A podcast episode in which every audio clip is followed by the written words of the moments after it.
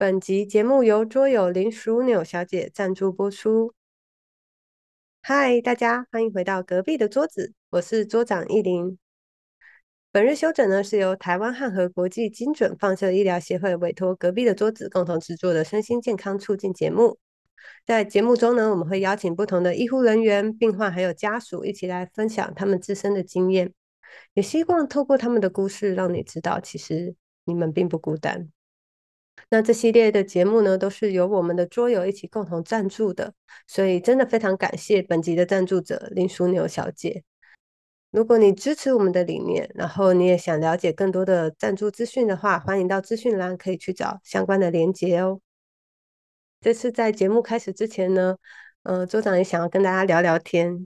因为上个周末呢，对隔壁的桌子来说，算是一个蛮特别的小小的里程碑，就是我们有了第一次的现场版的本日休整的录音，非常感谢瓦里安的邀请。然后那是在南港展览馆二零二三的台湾医疗科技展。那那一天开始之前，其实我跟郭医师是有一点小紧张，因为毕竟我们之前没有办过现场版的活动，就是怕没有人来参与。但是非常感谢，就是各位桌友那一天非常热情的提问，到最后我们甚至是有一点小超时的。然后，所以不知道有没有一些桌友也是在那一天跟我们认识的呢？那当天没有办法到场的朋友也不用担心，我们都有录影。所以之后我会再把它剪辑，以后再分享到 YouTube 跟 Podcast 跟大家分享。不过上个礼拜还有发生另外一件事情，就是我的右手的无名指有一点小骨折。对，所以是最近的那个剪辑速度会再慢一点点，就请大家稍微再耐心等待一下喽。那另外就是再跟大家分享一个好消息，我们预计还会再举办一次现场版的隔壁的桌子。所以，就是如果大家想要来跟我们聊聊天的话，就再请密切锁定我们的节目，或者是我们的 IG 以及我们的 FB 社团桌游小剧场，好吗？OK，废话不多说，那我们就开始吧。隔壁的桌子，隔壁的桌子，隔壁的桌子。今天郭医师带来了一个新朋友，菲菲老师。那我先说一下哈，菲菲老师其实是我的儿子的老师，嗯，然后是一个非常非常认真的的老师，然后所有的一切的一切的这个叫孽缘嘛，就是从这一 从从从这个时候，然后就开始发生了这样，很特别的缘分哦，这太特别了，再一辈子遇不到第二次。对，今天要特别请菲菲老师来跟我们分享你的故事。然后这个故事的主角除了菲菲老师以外，还有您的父亲，对吗？是的，对对。那菲菲老师可以为我们呃简单的自我介绍，然后也可以稍微介绍一下你的父亲吗？好，呃，各位大家好，呃，我叫菲菲老师，然后我目前是在一个实验教育单位当中任教。那呃，我父亲是一位。癌症的病人，那他在今年的三月底离开，然后去天上当小天使了。那今天很特别的在这里，想要跟大家分享的就是爸爸一路从得到癌症，因为爸爸一开始确诊的时候就是大肠癌第四期。然后接着就开始进行一连串我们大家很熟知的呃外科手术的治疗，然后接着再进入到呃化学治疗、放射治疗，然后最后然后一直到他离开人世。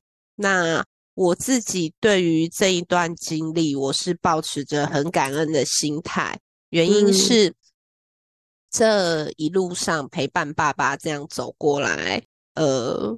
我对我自己来说，呃，爸爸没有像我们一般熟知的癌症病人一样，就是出现了很多在治疗过程当中，呃，身体很不适，或者是外观，或者是自己的生活上面的一些呃比较负面的状况。爸爸这个部分很少。那我觉得可能跟他的心态，然后。我们家人的陪伴，然后还有他自己的饮食作息等，我觉得都有相关的关系。但是也因为是这样，所以呃，我自己跟弟弟们，就是我们站在亲人家属的这个角度，我们其实是很感恩的，因为爸爸最后的这几年，他是最起码在外人眼中，他是像正常人一样，如果不说，看不出来他是一个癌末的病人。对，就是他像正常人一样，然后好好的过完最后这几年，所以我们自己是很感恩啦。然后，当然这个部分还有医生的协助。然后我们有我，我也不晓得我爸爸算不算是一个听话的病人。这样，这个等一下可以让郭医师说说看。嗯，对，绝对不是一个听话。对，其实我觉得戴老师很不简单哦，因为刚才提到说，其实您父亲是今年才过世的。对。对，然后但是在这么短的时间内，嗯，你们要调整好这样的心情，那你还可以愿意出来跟大家分享这个过程，我觉得是非常不简单，而且还能够保持着这样子的心态。那所以像刚才郭医师有聊到说，飞飞老师是您的儿子的老师。那跟他父亲的这个缘分又是一个怎么样子的缘分？能给我请郭医师跟我们介绍一下吗？在开始说这段奇遇之前，我需要先跟大家说明一下，你要先在心中有一个场景，想象说现在有两条时间线，等一下会有两条时间线同时在进行，然后我我们会在这两条时间线当中去跳来跳去。好啊，所以请各位你你的脑中要先有浮现一个画面。然后同时会出现两个时间线，好，对。那我先先我先讲第一条时间线，就是我跟菲菲老师的爸爸，我等一下就叫梁梁波波好了啦。好，好，我先讲我跟梁波波怎么认识的。好，我跟梁波波的认识就是因为他一开始大肠癌，那在开刀房外外科医师开刀进去之后，就发现有转移。然后等到梁波波醒过来了以后，外科医师告知他这些事情。那接着当然就是要来接受所谓的全身性化学治疗。那为什么要做全身性化学治疗呢？就是因为我们在第四期转移的病人，我们有看得见的肿瘤跟看不见的肿瘤。看得见的肿瘤切除，尽量尽量切除；看不见的肿瘤，因为看不见嘛，所以你也不知道它现在到底在哪里。所以这一部分就需要靠一个全身性的化学治疗来把它控制住。好，那过了没多久，肝脏的转移。好像又变大了，那所以那时候外科张医师他就说，不然你去找郭医师看看能不能用放射线治疗，针对这一颗眼睛看得见的肝转移去做局部的控制。那梁贝贝就来到了我的门诊，这是我跟他第一次见面。然后我跟他第一次见面的时候，我一看就觉得有点奇怪，哪里奇怪？您知道吗？他其实应该七十几岁了。对吧？嗯，对。可是人人看起来却像个五十几岁的人，身体各方面好的不得了，完全不像是一个第四期癌症的病人。对，然后我就问他说：“哎，你是梁那个梁先生，你你你是做什么治疗？怎么看起来人都这么好？”他就跟我，他就很自豪哦，他就很自豪的跟我说：“我练气功，对我自己发明了一套气功，每天练七个小时，一个小时。”然后我就问他：“那你练，那你练气功前你在做什么？”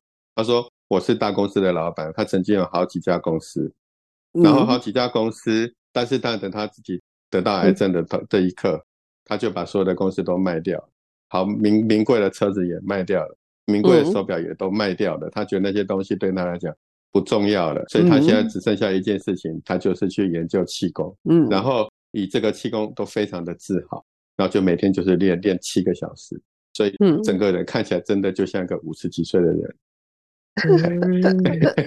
然后我说 好，那我这样了解了，我就知道他的身体状况真的很棒，我就帮他做局部的放射治疗。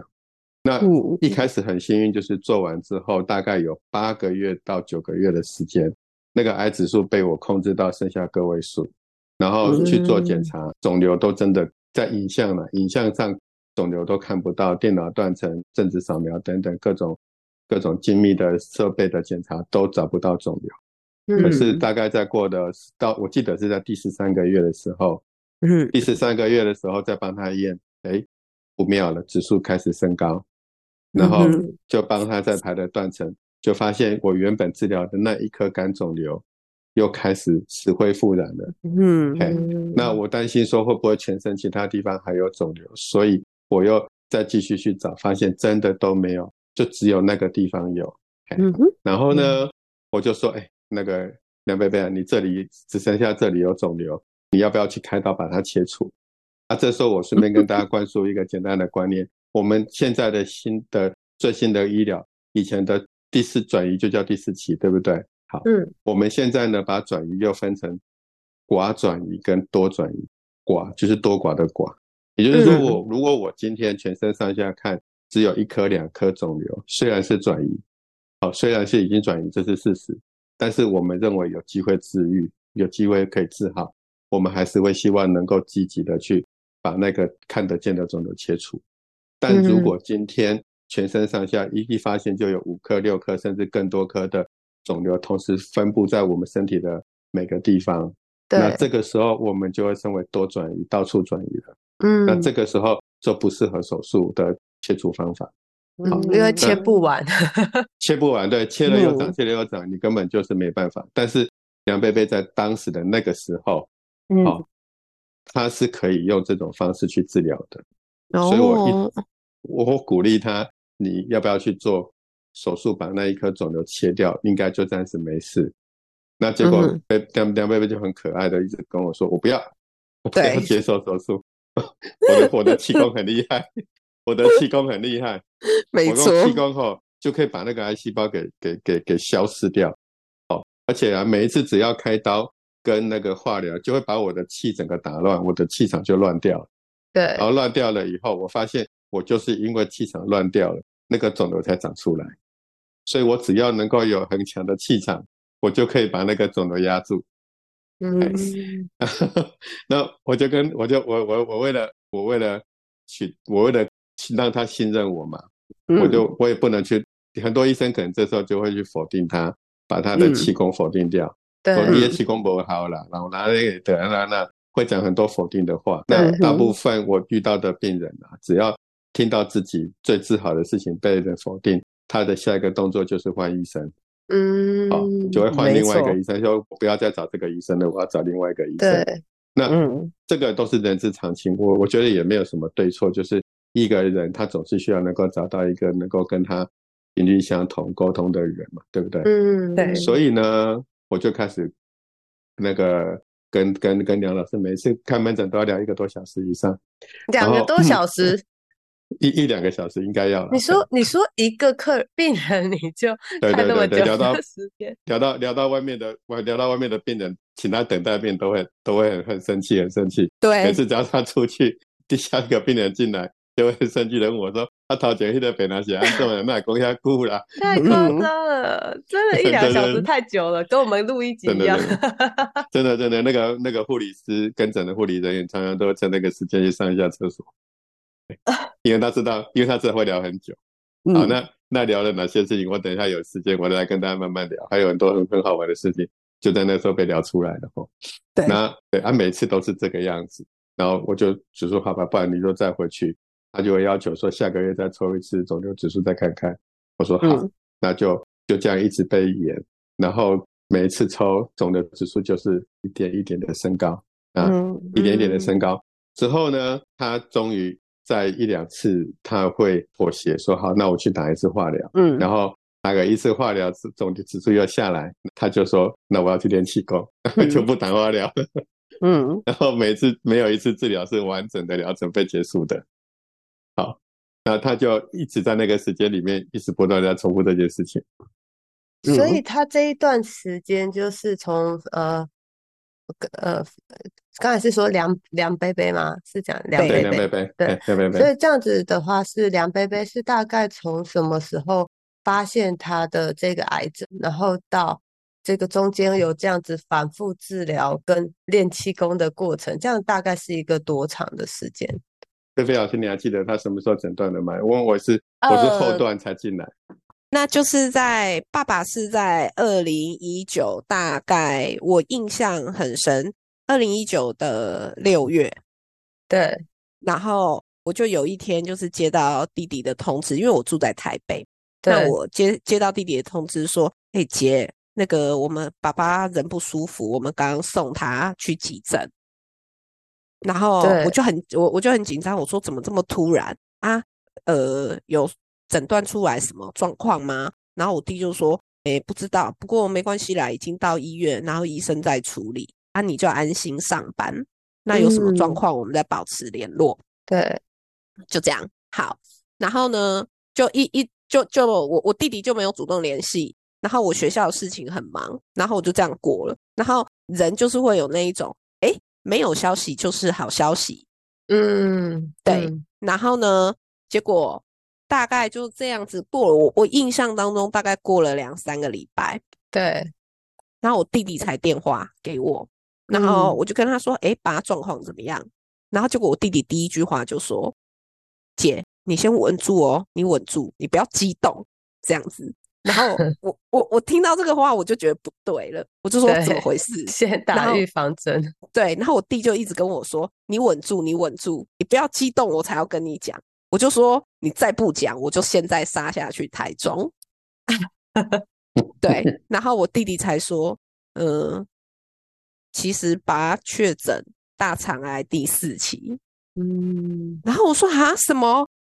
然后我当时我对癌症没有，因为因为身边比较亲近的亲人，除了我干妈以外，没有人得过癌症，对，所以其实我对癌症只有非常非常粗浅的认知。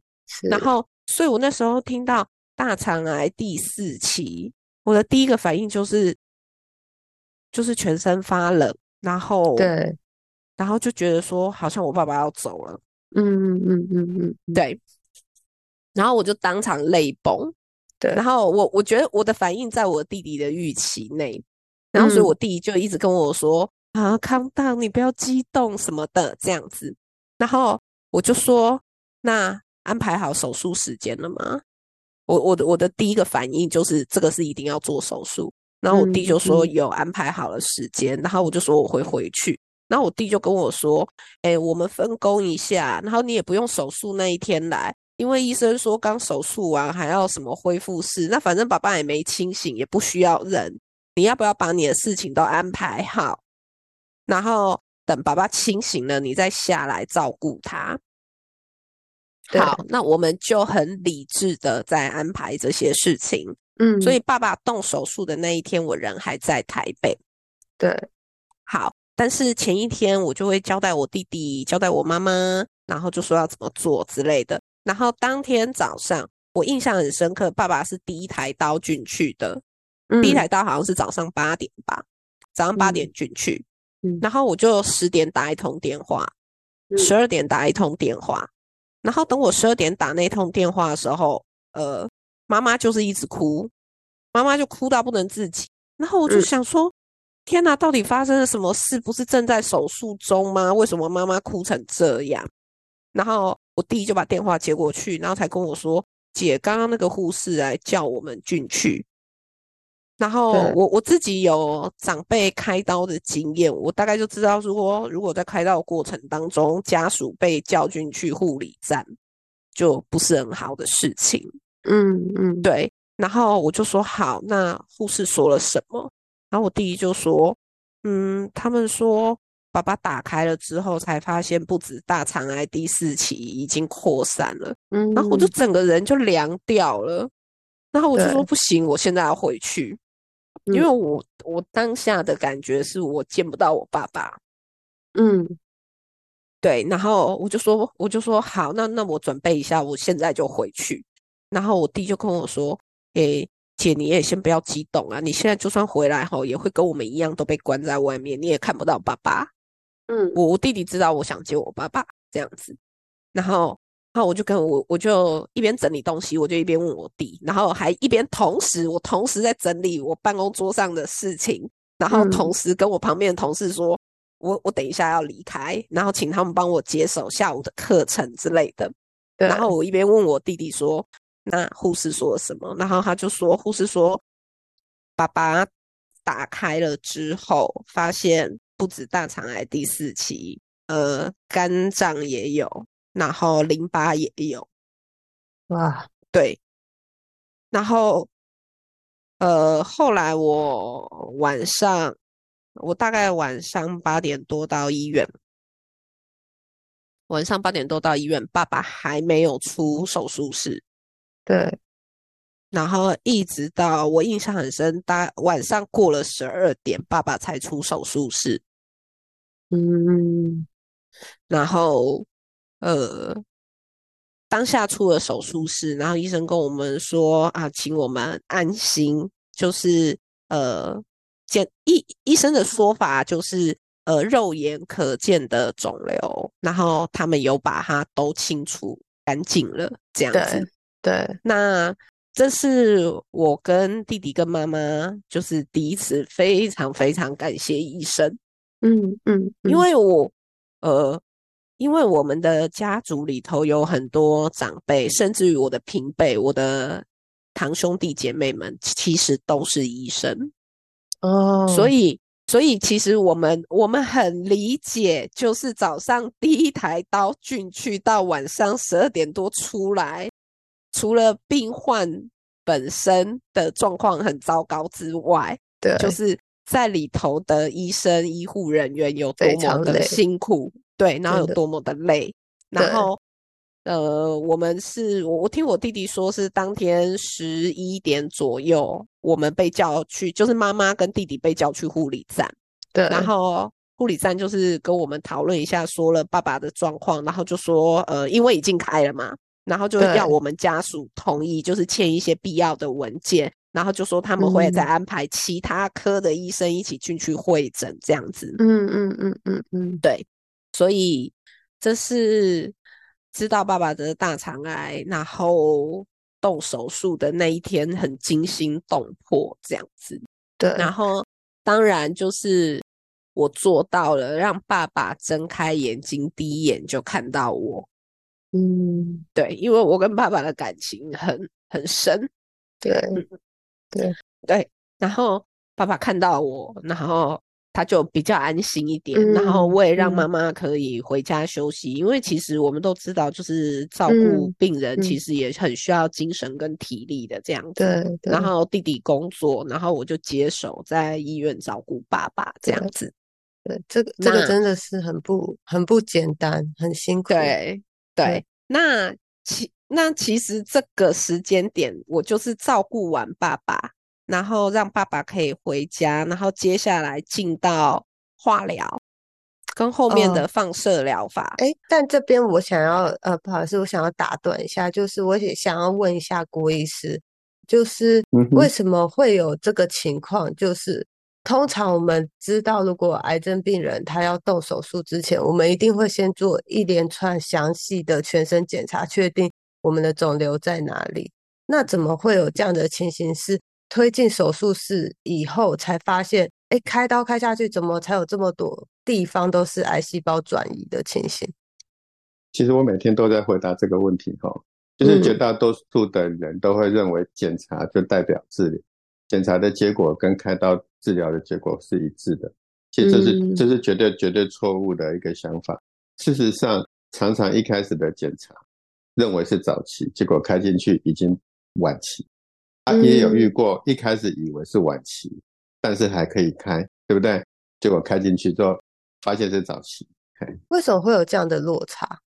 因为很简单，因为检查再怎么样的检查都只是个预测，那就只是个预测。我。我依照检查的结果，我认为它可能是怎么样，但你没有拿出来在显微镜底下放大四百倍到八百倍去找，你是永远不会得到最终的结果，因为最终的结果是要在显微镜底下放大几百倍的倍率，你才能够看得到或看不到，在在任何的检查底下是完完全全不行的，那中间就是会有误差。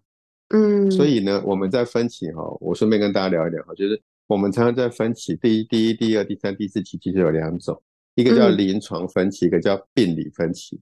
所谓的临床分期，其实就是还没有开刀前的检查，开刀前他检检查是初步的，或者认为它是第一期，结果开下去之后拿出来化验才发现不只是第一期，然后是可能是第二或第三或第四期，那个就叫做病理分歧，因为在病理科用显微镜几百倍去看，那所以也有可能在临床一开始以为是第四期，但是还可以开，我们就开进去，就开开下来发现肿瘤并没有扩散，啊，那个就是病理分歧，所以最终都是要开刀出来，你才会比较确定它到底是哪一期，了解。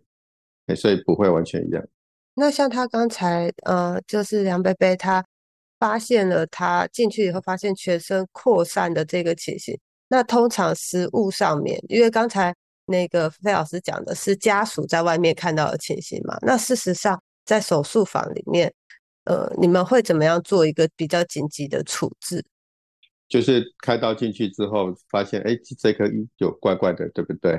马上就会把它切下来，然后那一个部分立刻用所谓的冰冻切片，冰冻的方式就是立刻送到病理科，病理科会在十到十五分钟的时间内回报那一颗异常的的的的组织到底是正常或不正常。但是因为那个是十到十五分钟的初步判断，它只能告诉你说初步有看到或没看到，而最终最终的正式的报告还是得等手术都结束。五到七天以后的那个报告才会是一个真正的最终结果。嗯，所以今天那个外科医师跟梁老师跟菲菲老师说的那一个报部的部分，就是我们刚刚在讲的那一个腹部的。那一旦看到这个结果的时候呢，外外科医师通常第一个当下选择就是：那我要继续开吗？如果他发现里面到处都是肿瘤，根本拿不干净，我们就会所谓的 open close。就打开来，马上又 close 关起来，把病人送出来，就完全不动。哦，因为一旦动下去，病人的身体会变得更虚弱，连后面的化疗都得等一等一个月、两个月的修复期才能开始嘛。但我如果 open close 的时候，那他可能只需要一个礼拜到两个礼拜，就可以立刻进行后续的治疗，这样对病人的安全性跟治疗的效果是最好的。对，好。但如果外科医师评估说，哎，这个还有机会再开，把眼睛看得到的尽量拿。你你把大的拿掉了，我们外接下来的化疗也好，就只要处理那些，对，因为都很小嘛，眼睛看不到就很小，这个时候成功的几率就比较高。那那个梁梁贝贝就是属于后面这种状况，了解，所以才会开这么久的刀。对，那我就顺便插个话哈，刚刚梁老师那个菲菲老师有提到，他他们家族很多医生，我我们在我在跟梁贝贝聊天的这个时候，他就曾经有一次跟我讲，我就。我就要劝他要做治疗，他都一直不愿意嘛。然后聊聊聊，突然间就有天跟我讲说：“啊，你的主管就是我的家人了。”然后我说 我说：“啊，梁啊啊，我的主管刚好姓梁。”我我我跟我跟跟诊护士两个人当场吓傻。不会吧？你的你你是说谁谁谁？他说：“对啊，他是我堂弟呀。”嗯，然后然后我就对对，我就跟他说：“啊，那那我想请问你一下，你的堂弟知道你在我这边治疗吗？”然后他回答我说：“不知道。”不知道，天 哪！居然有这层关系，居然没有好好用一下。然后你都你都没有跟你的堂弟说，他说没有，他没有跟他讲，他只想要来找我说，他每一次经过经过那个柜台，都会先看一下有没有他堂弟在那里，没有这个，就这样进行了一年多。然后他的堂弟就是我的主管，不知道这件事情，太神奇了，很神奇，真的很神奇。然后除了这件事情之外，还有就是。他告诉我说，他虽然生病，他的气功很强，所以他也很想要把他的气功传给其他的病人，所以他觉他不是为了赚钱，他想要让更多的人可以跟他一样，可以恢复健康这样。对，然后我就很我就跟他说好，那我们一起来开班。我还真的曾经介绍一两两三个病人 给给他让他教哦。然后那时候我们都已经谈好，谈到说那这个课程要在哪个地方上，那。梁梁贝贝就跟我说，他住在北屯的儿童公园附近，他觉得那个地方的气场不错，所以如果今天真的要开，可以以北屯儿童公园那个地方来当做他上课的地点。哎，我们都已经讲到这里了，但后来因为疫情啊什么的关系话，这个事情没有没有做，但是我们的确已经谈到北屯儿童公园这件事情了。哇，我我很意外，原来医院是可以接受，因为通常。一般医院的，就我们所知道，一般医院的医师或者是护理师，他们应该是会，还是比较鼓励大家是走所谓的正规的 治疗方式。我没我并没有叫他不要我，我叫他是说气功很好，但是你还是要做辅助治疗这样。你一定要辅助的正这辅辅助的治疗，你还是你你这些化疗然后标靶免疫放射线治疗，你该做还是要做，因为目前的所有的证据跟你之前所做的所有的治疗都显示你的癌细胞对这些治疗是有反应的。对，因为每次只要做了肿瘤指对治疗了肿瘤指数就下来。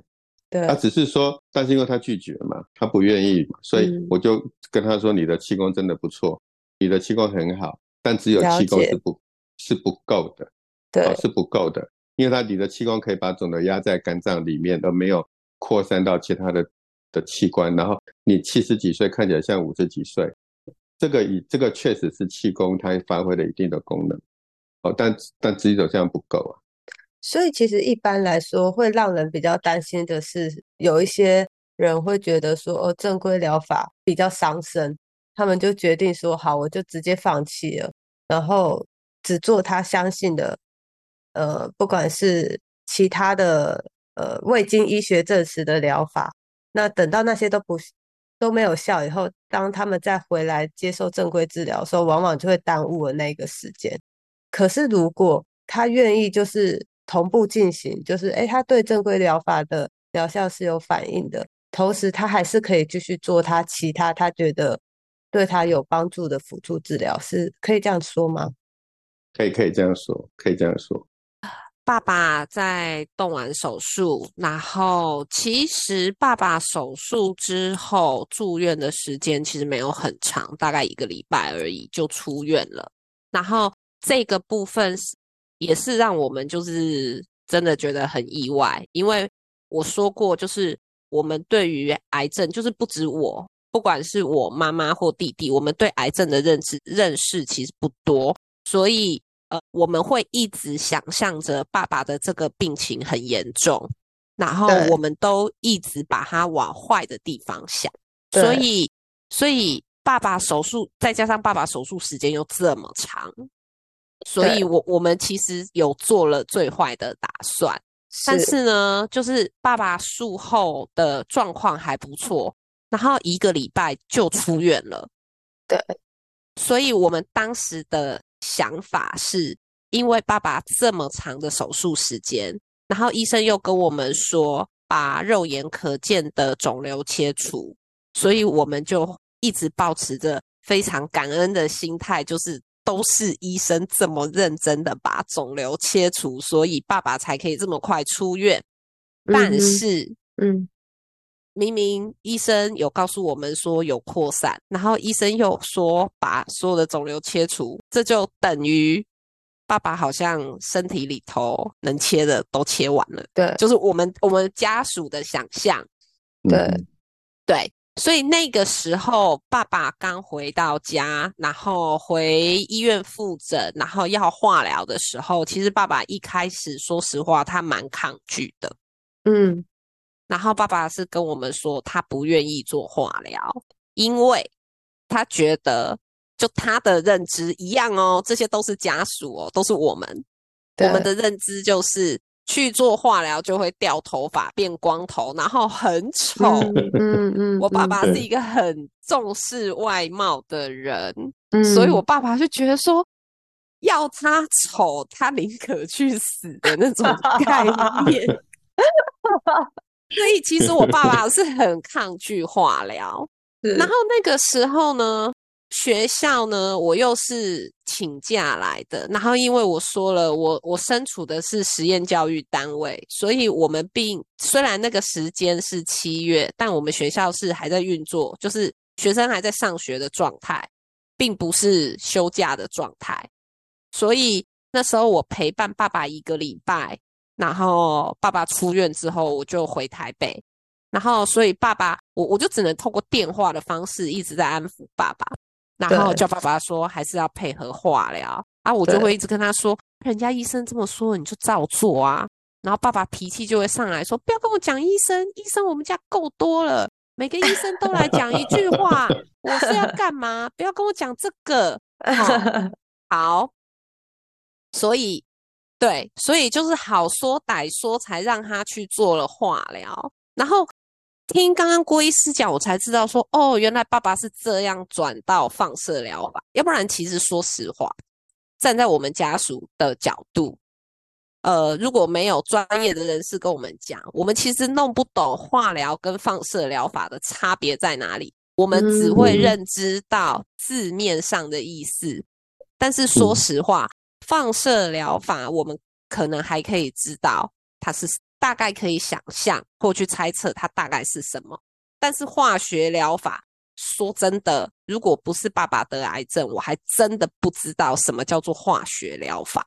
对，OK，好，对，好，那是专有名词，直接翻译过来了。对对，那主要简单讲，化学治疗就是针对全身转移或者可能有转移的病患，然后提供的一个全身性治疗。那放射治疗呢，就是针对没有转移或者有转移，但是属于寡转移，还有机会透过局部治疗来控制住这个病情的时候的一种局部治疗，哦，或者是有局部的疼痛呢，然后脑转移局部，为了让症状减轻的时候，一个一种缓和治疗，这个时候都可以考虑用放射线治疗来来加以控制。简单，我补充到这里，这样。好，那。在劝说爸爸去做这些治疗的过程当中，时间慢慢的往后推移，就到了八月，到了九月。然后九月的时候呢，我们学校新的学期开学，就有进来新的一批学生。那这一批学生当中，就有郭医师的儿子，然后就是我的学生小欧这样子。嗯，那这边就另外一个时间时间线开始跑喽。因为我的小孩，坦白讲，他这个这个小孩子很特别啊，他没有办法按照一般传统的教育的方式来做学习。嗯，那所以我们才会想办法说去找一个真的适合他的，早而已哦。我们也不确定这个方法是不是适合他，但我们只知道现有的方法不适合他。那既然现有的方法不适合他，继续可能对他也不是。一个很好的选择，所以当时我们就想了很久，就决定到底应该怎么办。结果这个时候呢，脸书竟然就跳出了广告，就是 菲菲老师他们学校要招生的广告。嗯嗯，而且很特别，他们的广告就从小学五年级开始，嗯，四年级以下的好像也不收，五年级刚好就是我只要四升小四升小五，然后我只是我只是拿给我儿子看了一下，说，哎，你要你你看这个。学校可能怎样怎样怎样，你有没有兴趣？我儿子自己看完了以后，他立刻跟我点头，说我要去试看看。他就说：“可是这个这个距离很远哦，你确定你真的要吗？”他非常肯定的跟我说他要。好，那那那时候其实距离报名那那那天晚上其实报名截止日啊，那个晚上如果没有报名的话，其实也就过了截止日也不能报名。所以我们就看一下报名，说你要录一个五分钟的影片，然后来介绍你自己是谁，你有什么特色等等。所以我就马上拿起我的 iPhone，就跟着他这样子录，然后立刻用 iPhone 用那个 iMovie 去剪接了一个大概三到五分钟的影片，然后就把它寄出去。所有的一切就在报名截止的那一天晚上完成报名。然后呢，进去都要通过第一关、第二关。第第一关是先让小孩跟其他的小孩子互动，第二关是先跟家长，因为那是个实验教育。老师要非常确定家长是不是真的很了解实验教育的目的，而不是进来就想要考医科、考台青教、考考建中、北一女。我我们很清楚知道那不是我们要的，所以我们也就很顺利的通过了这些这些过程，然后小孩子就进去读。那那个时候我都还不认识菲菲老师，他爸爸应该就在这个时候来找我的，就是梁贝贝应该是在这个时候来找我的。只是我儿子进去读了以后，好，因为毕竟有些问题是不可能。坏环境是无法解决，有些是孩子自己本身的的的问题。然后菲菲老师很认真，菲菲老师发现这件事情，所以菲菲老师主动跟我联络，菲菲主动跟我联络，说他想找我聊聊。对，然后我们就约台中，然后我就跟他说：“可是，在台中你这样方便吗？专程来一趟。”菲菲老师那时候有跟我提到说：“没关系，我的娘家在北屯儿童公园附近。”对，那那时候我还没有把这两件事情连接在一起。嗯，我说哦好，啊那北屯儿童公园附近离我们很近嘛，我们就是约好。然后佩菲老师第一次见面的时候，他就很开心的跟我说：“那个那个小欧爸爸，很谢谢你特地专程从中国回来。”我说：“没有啊，不用不用不用专程的。”两公里而已啊，两公里 不是从中国大陆吗？我说不是，不是，不是，是中国医药大学。这是这是这是我们两个第一次互相认识。说哦，原来他以为我在中国大陆上班，然后为了小孩子跟他见面，特地从中国大陆飞回台湾。对，其实不是，我只是两公里从从从学校回到回到那个家附近的咖啡厅而已，只是这样。对。然后在这个时间线的这个同时，其实我都还不晓得，原来菲菲老师是梁贝贝的女儿。我也不晓得梁贝贝的女儿就是菲菲老师，完全不知道。我们完全不知道。那梁贝贝每次来看我们诊都是自己来，从来没有任何家属陪他来过。对。然后呢，菲菲老师跟我见面聊的都是儿子的学习的事情，也从来没有跟我问过说他爸爸是是癌症病人，然后请教我一些癌症相关的事情都没有。对，哎，所以我们两个人就在就在这个时候，我觉得我也不知道是不是老天爷特地安排的，就在那个很特别的时候，老天爷假设有老天爷啊，假设有神明哈，神明把那菲菲老师的爸爸托付给我，然后把我的儿子托付给菲菲老师，可是我们彼此之间完全不知道，我们真的完全不知道，然后菲菲老师很很用心的照顾照顾我儿子。他不止来照来再来来家里跟我们访问过好几，其实访问过好几次。然后我呢也就很重很用心的去去去去照顾他爸爸，无论是身体还有心心理，尤其是心理的部分，其实花最多时间。对，我觉得这个部分，刚刚郭医师是用他医师的角度在阐述这件事情，但是这边我想要分享就是家属的这个角度。在看这件事情，嗯呃，我想大家可能会觉得很奇怪，为什么呃，我们明明知道爸爸的癌症状况这么糟，然后爸爸也抗拒做化疗，可是我们却让爸爸，爸爸真的哦，手术完之后，除了第一次回诊，妈妈陪他去之外，一直到爸爸离开，爸爸只要回回诊。爸爸都是自己一个人去，我们没有任何人陪他去，并不是我们家属很狠心，也不是我们不理我爸爸。要先讲，是因为 对这边我一定要讲，因为因为说不定郭医师也都觉得很奇怪。对，我也觉得奇怪，因为因为我刚刚说了，爸爸其实一开始对化疗是非常的抗拒，对。然后再加上我刚刚说了，我们家属做了最坏的打算，我们觉得爸爸可能就是就是就是在人世不久了，所以那时候其实呃，爸爸第一次去回诊回来之后，哇塞，那一天跟妈妈两个人吵架吵到翻掉，然后我跟弟弟就只能两边劝，为什么？因为回来沿路。从医院回来到家里，沿路我妈妈就是一直念我爸爸说：“呃，你都不好好听医生讲话，人家医生在讲什么，你就听话就好了。你问那么多意见干嘛？嗯，你现在都已经这种状况了，人家医生是要帮你，你意见这么多，好，然后呢，我爸爸就会很生气说。”医生的话我听的还不够多吗？我从小听到大，那个谁谁谁谁谁谁就把家里的长辈或平辈的名字这样念了一轮，这样子。对，对，然后呢，然后就说他们讲什么，我通通都马知道。然后呢，我干嘛要听他们的？呃，要不然就大不了死一死嘛，反正我知道哦，就开始出现病人的那一种心理状态哦。你们就想我死嘛，所以你们才一直叫我去做那个啊。做那个没有用，真的很怕听到这种，对不对？你们就只是想要我掉头发嘛？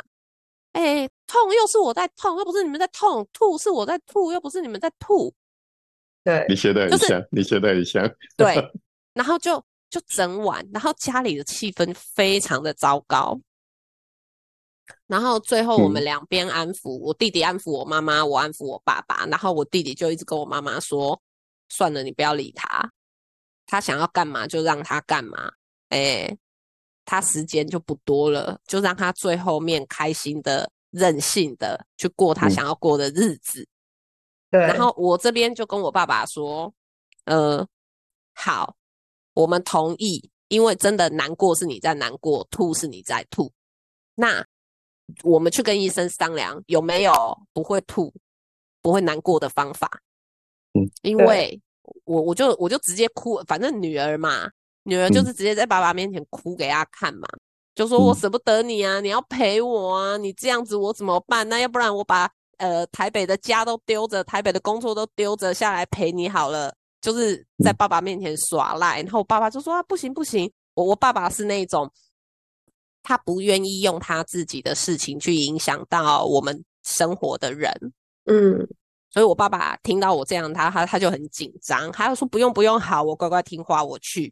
然后但是 但是互相情勒就对，对对对对对，情勒用在这种地方。然后但是爸爸的条件就是，你妈妈不要再跟着我。他都只会念我。好，爸爸第一个条件，第二个条件，你跟弟弟你们都要好好的工作，正常的上下班，然后照顾好自己的家庭，不可以因为我，然后就去影响你们的工作。所以回诊他自己回诊。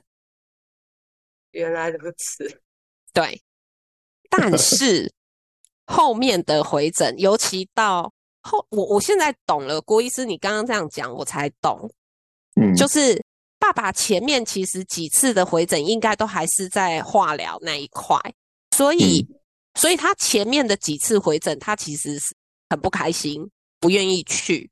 然后我在猜，可能是化疗的后遗症。所以我爸爸开始化疗的时候呢，他就自己跑去理发院，把头发都理光。哦，难怪他后来是秃。头发是短的，对，因为不是这样，对，因为他他就会说哦，后来他就会跟周边的朋友邻居讲，我这个不是做化疗掉的哦，是我自己去把它理光的，因为天气热了，我就把它理光，这样比较凉，你知道吗？保有那个决定的权利，对对，了解，这样我终于懂了，对，然后呢，但是。他前面几次的回诊，然后当然也会有一些副作用嘛，比如说吐或吃东西没有味道，然后他的情绪就会不好。对，然后呃，接着就是我们就开始发现，就是他会固定的时间到我们家旁边的那个公园，就医顾医师刚刚说北屯的儿童公园。他每天会固定两个时间，大概是中午吃完饭，正中午哦，太阳最大的时候哦，然后还有傍晚，就是太阳要下山之前，他固定在这两个时间一定会去公园。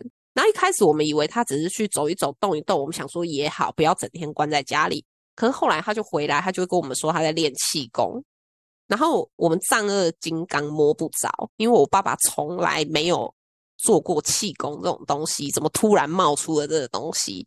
然后呢，我们还，然后他不准我们去看哦，所以我们还得偷偷摸摸跟着去看，然后发现他真的就在那边做一些肢体运动，然后我们就想说，哦，好，就是我我们安心确认说他就在家里附近的公园，然后他在做着他所谓的气功，虽然我们看不懂，那我我就说了，我们。的结论，家人的结论就是他所剩的时间不多，所以他开心就好。他想要做什么，我们都支持他。